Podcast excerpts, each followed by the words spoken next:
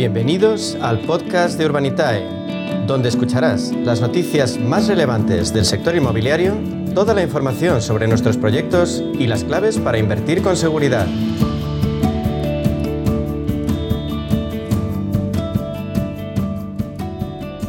Pues ahora en nuestro espacio de inversión inmobiliaria de la mano de Urbanitae vamos a profundizar en las claves financieras que nos ofrece el mercado de la inversión inmobiliaria. Para ello contamos con la presencia de José María Gómez Acebo, que es director de clientes institucionales en Urbanitae. Vamos a darle la bienvenida. Buenos días, José María. Buenos días, Meli. Bueno, pues arrancamos hoy hablando de la inversión inmobiliaria a nivel mundial. Hoy que tenemos un día también complicado a nivel mundial, ¿no? Con el tema de Ucrania. Pero bueno, vamos a centrarnos en, inmobiliaria. Según la última actualización de Impact, el programa de análisis inmobiliario global de, la consultora Savis Aguirre Newman, el volumen de inversión inmobiliaria en todo el mundo aumentó un 38% en 2021 hasta alcanzar los 1,3 billones de dólares.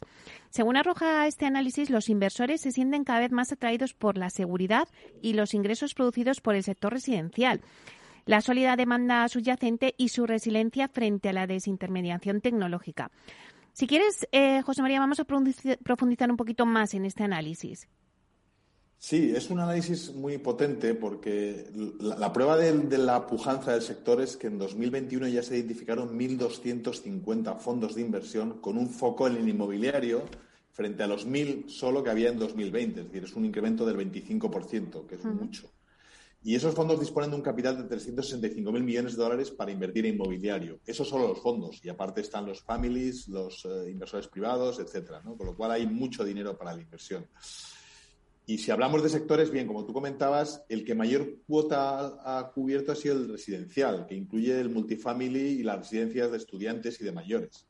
Em, al final, el, sector de oficinas, que siempre había, había sido tradicionalmente más activo, está lastrado por la incertidumbre sobre lo que va a pasar con el teletrabajo y la demanda de espacio de las empresas. Y todavía es un factor de incertidumbre que está ahí.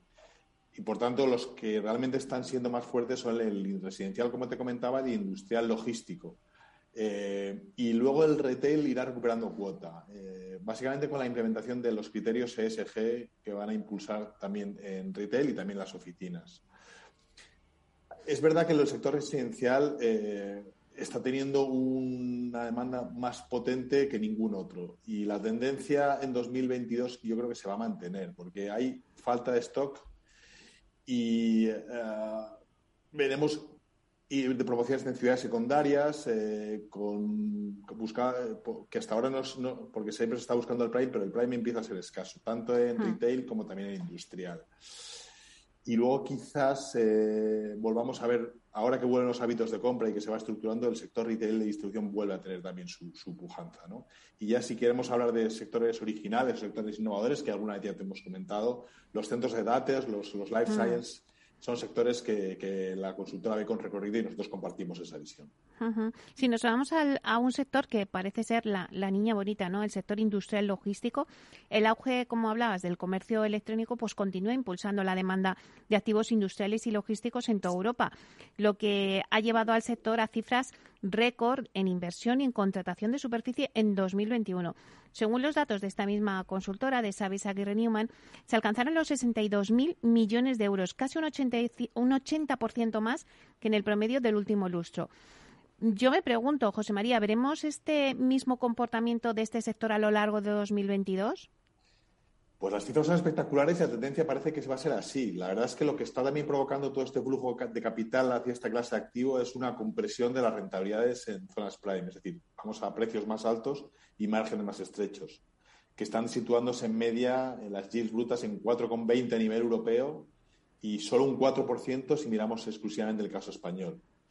Em, como aspecto positivo, en cambio, está que la escasez de activos prime ha llevado a la subida de alquileres en torno al 5% anual. Y a tu pregunta concreta, la verdad es que no vemos absoluta ralentización y el sector creemos que se continuará comportando de forma robusta en 2022 porque los fundamentales del mercado son muy favorables. Según el último censo logístico europeo de Savills, que es el que citabas, el 46% de los inquilinos prevé aumentar su superficie de almacén en los próximos 12 meses.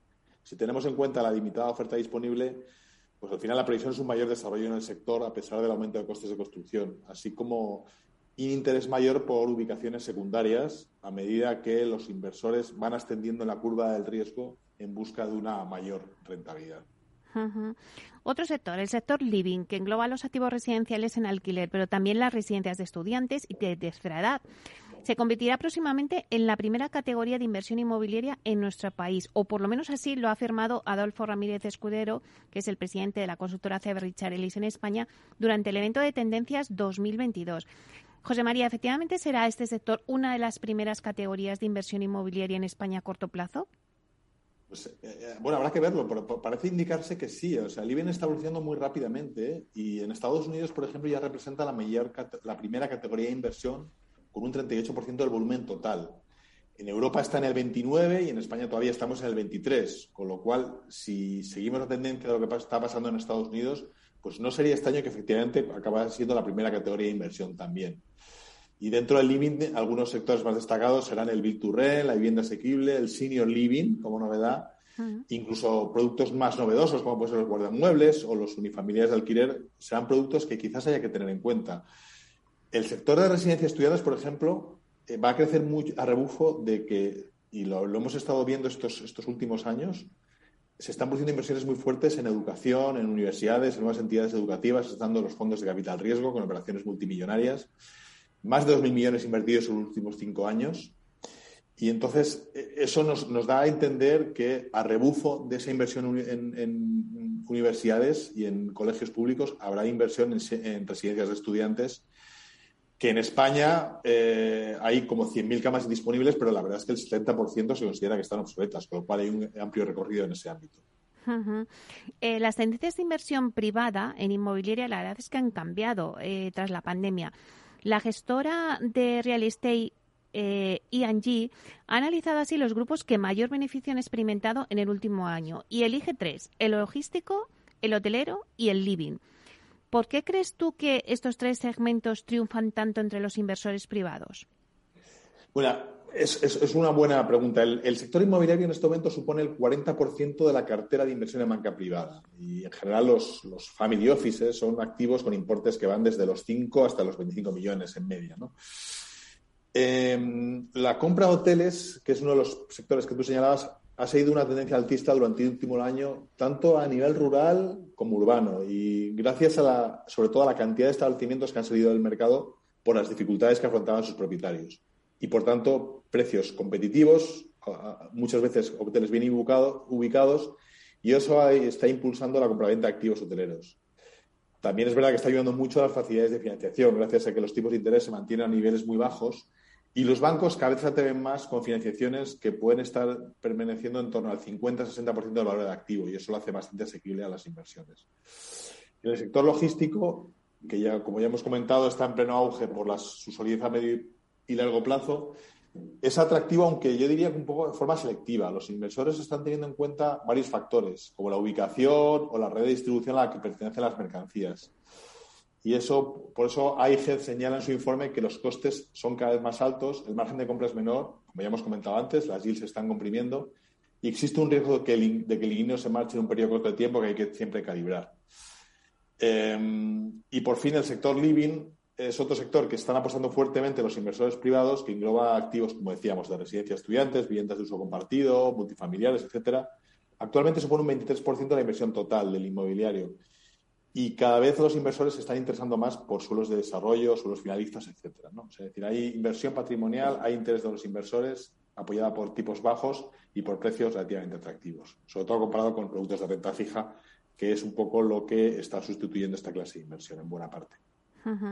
Bueno, para terminar, eh, José María, hablemos ahora de la financiación participativa y de la inversión en activos inmobiliarios a través del crowdfunding. Ayer mismo lanzasteis un nuevo proyecto de financiación residencial de obra nueva en Madrid. Lo habéis vuelto a cerrar en tiempo récord. Háblanos de este nuevo proyecto y luego también si tenéis previsto alguno más en las próximas semanas. Pues la verdad es que sí, se, se, financió en solo dos minutos, lo cual es una verdadera barbaridad, porque eran 3.700.000 euros. Entraron casi 750 inversores y era un proyecto de un edificio de viviendas que aprovechaba un antiguo edificio de oficinas para hacer 28 unidades en la calle Santa Hortensia, un poco la zona donde está la sede de IBM en Madrid.